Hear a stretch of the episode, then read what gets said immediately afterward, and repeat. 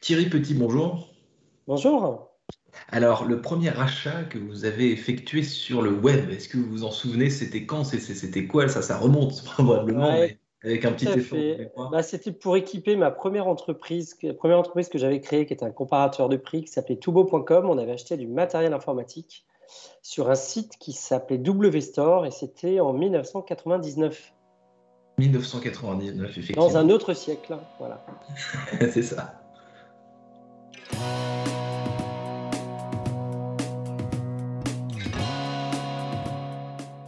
Bonjour à tous et bienvenue au Talk Décideur du Figaro en visio. Euh, aujourd'hui sur mon écran et sur le vôtre, euh, par conséquent, Thierry Petit, cofondateur de Showroom Privé, donc pas en 99 hein, quand même, mais en 2006, donc ça remonte aussi. Euh, donc c'est un acteur incontournable de la vente événementielle en ligne, la vente de près de 2000 marques partenaires en ligne, comment ces marques et vos offres ont évolué justement depuis 2006, Thierry Petit, avec du recul, qu'est-ce qui a changé dans votre business model, dans vos partenaires aussi peut-être et dans les marques que vous revendez? Historiquement, quand on s'est créé en 2006, il y avait une très forte concurrence. Alors, il y avait un acteur qui avait une place importante, euh, vente privée, et euh, à peu près 60 euh, acteurs de toute taille, pas bien positionnés. Nous, dès le départ, avec mon associé David Daillon, on s'est positionné sur ce qu'on appelle la digital woman, donc cette femme euh, moderne euh, qui a entre 25 et 49 ans et qui euh, contrôle le, budget de la famille. Et on s'adressait. Et, qui consomme sur Internet déjà. Et qui consomme effectivement déjà sur Internet parce que problématique de temps, souvent problématique de pouvoir d'achat. Et donc, effectivement, la vente événementielle se positionnait bien par rapport à ses besoins. Et nous, on s'est positionné vraiment sur la mode, l'univers de la mode au démarrage à la fois pour répondre aux besoins de cette euh, cliente, mais également pour se positionner dans cet univers où il y avait des tonnes de sites et on ne savait pas trop qui faisait quoi. Et donc, on, a grandi comme ça. Et puis ensuite, on s'est développé sur des verticales euh, connexes à la mode, l'univers de la maison, de la beauté ou de l'enfant, mais toujours en lien avec cette consommatrice. Et sur un segment un peu, toujours en lien avec cette consommatrice, j'allais dire sur un segment plus masculin, mais ce n'est pas, pas spécialement non, non, parce que nous, étant euh, challenger, il a fallu être très clair dans une proposition et sur une cible précise. Donc effectivement, on a vraiment développé euh, et on a cherché à répondre à tous les besoins de cette femme. Donc en termes de produits, en termes de prix, donc en essayant d'être systématiquement les moins chers, en termes de marque, mais aussi en termes de, euh, euh, de services à valeur ajoutée. On a beaucoup travaillé notamment sur la livraison rapide. Quand la concurrence était sur des livraisons un peu plus longues, ça a été d'ailleurs un, un des points qui nous a permis d'émerger dans ce milieu. Alors justement, parmi les points qui vous ont permis donc d'émerger, vous venez de le dire, mais de rester euh, à la pointe, parce que euh, donc 2006 c'était les prémices du web, enfin qui étaient déjà là depuis quelques années évidemment, mais 2006 euh, c'est quelque chose. Les, choses ensuite vont très vite, il y a de plus en plus de concurrence, et donc comment est-ce que vous avez fait pour rester, pour rester vraiment, pour rester bah, sur le devant de la scène et pas vous faire croquer, si je puis dire, par, par des concurrents un petit peu avec l'appétit aussi féroce que celui que vous aviez au début justement? Bah, je pense que nous, on a toujours un regard sur euh, deux cibles sur notre métier. Il y a les consommateurs, mais il y a aussi les marques. En gros, c'est un cercle vertueux. Pour avoir les consommateurs, il faut les bonnes marques au bon prix. Et pour avoir les marques, il faut être capable d'écouler beaucoup d'invendus en volume, puisqu'on vend des invendus, en très peu de temps. Donc, il faut euh, cette force euh, d'écoulement.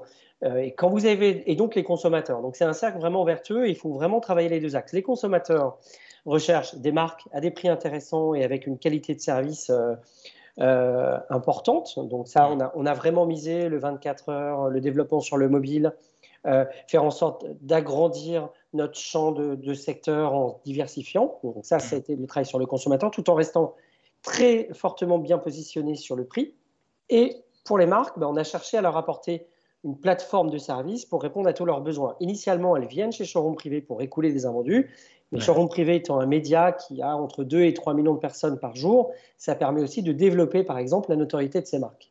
Et j'ai vu que très, très, récemment, vous êtes associé, enfin vous êtes associé, euh, vous collaborez avec la, plateforme Miracle. Qu'est-ce que ça révèle, ça, du business model un showroom privé? Qu'est-ce que, qu'est-ce que ça veut dire quoi? Alors, euh, on s'est associé effectivement avec Miracle pour développer une place de marché euh, sur la plateforme showroom privé afin d'offrir à la fois aux consommateurs plus de services, plus d'offres, euh, et aux marques bah, une capacité, par exemple, d'écouler euh, mm. leur collection en cours sur le site ou avoir accès à d'autres possibilités d'écoulement de leur invendu.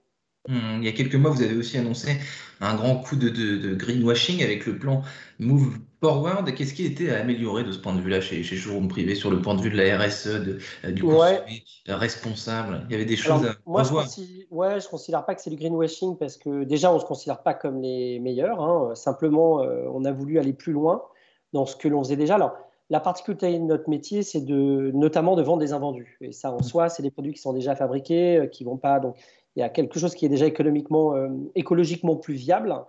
Et on a voulu effectivement le dire aux consommateurs. Et en même temps, on a travaillé beaucoup sur l'axe environnemental notamment, mais il n'y a pas que cet axe-là, on pourrait y revenir, sur la réduction du vide, sur le carton recyclé, sur euh, la suppression du plastique, sur faire apparaître à notre consommateur l'empreinte carbone de tel mode de livraison.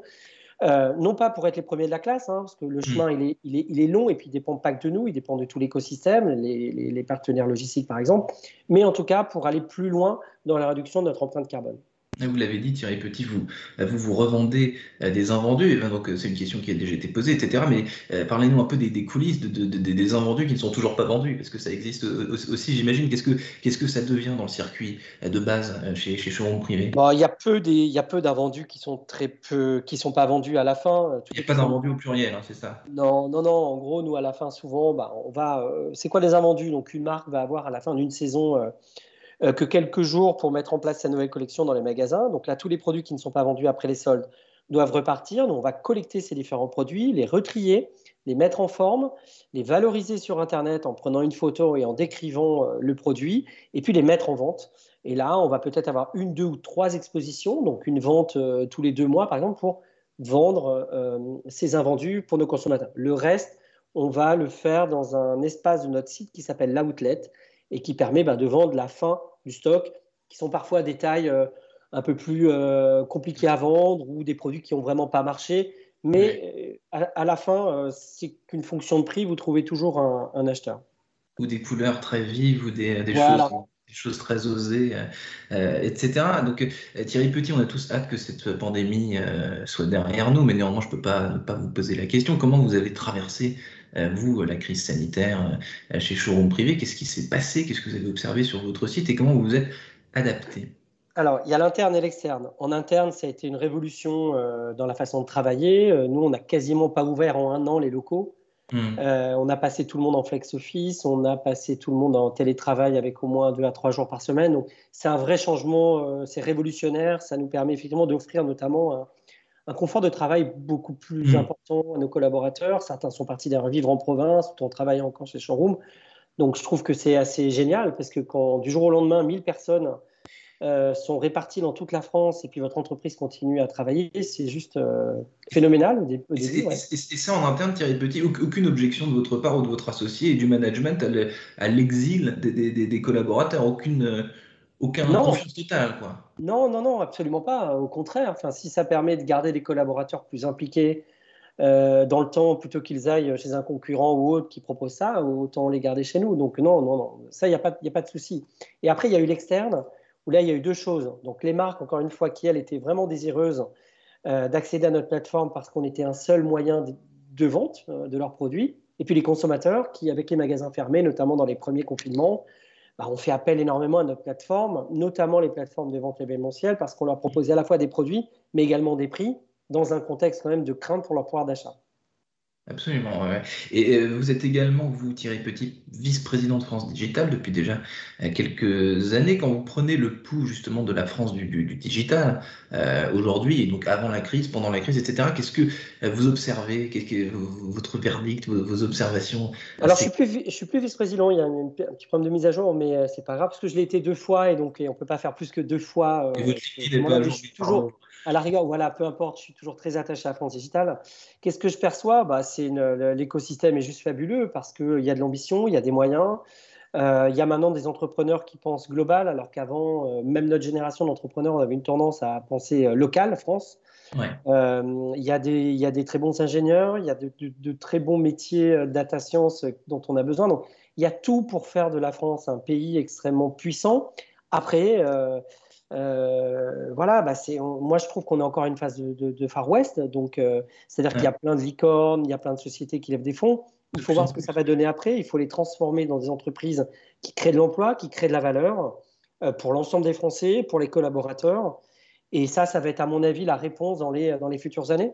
Mais je pense que la, la pierre a été bien posée. Et ça vous dit, Thierry Petit, euh, penser global et non plus local pour les entrepreneurs du digital, euh, c'est nouveau, c'est dû à quoi? C'est dû justement au fait que dans les écoles de, business, on, euh, enseigne de plus en plus de, Alors les écoles, moi je ne sais pas si c'est tant les écoles que finalement des entreprises qui ont bah, des gens comme Blablacar, euh, mmh.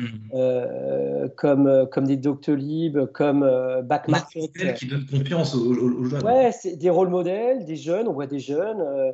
Stanislas de, de, Doctolib, voilà, qui crée qui, ce, truc qui est absolument fabuleux avec cette ambition, tout en étant jeune. Enfin, moi, je trouve que c'est beaucoup plus valorisant et, et, ça donne plus envie qu'un cours d'école, j'ai envie de dire. Donc, c'est plus des rôles modèles, des, des gens qui ont voilà, qui ont semé les premières graines et puis euh, qui entraînent derrière, euh, derrière eux ben, plein d'entrepreneurs désireux de faire euh, des, belles boîtes. Thierry Petit, jeune entrepreneur qui a créé en 2006 Showroom Privé, merci infiniment d'avoir répondu à mes questions pour le talk décideur du Figaro. Je vous souhaite un bel été, une excellente fin de journée. Merci Quentin.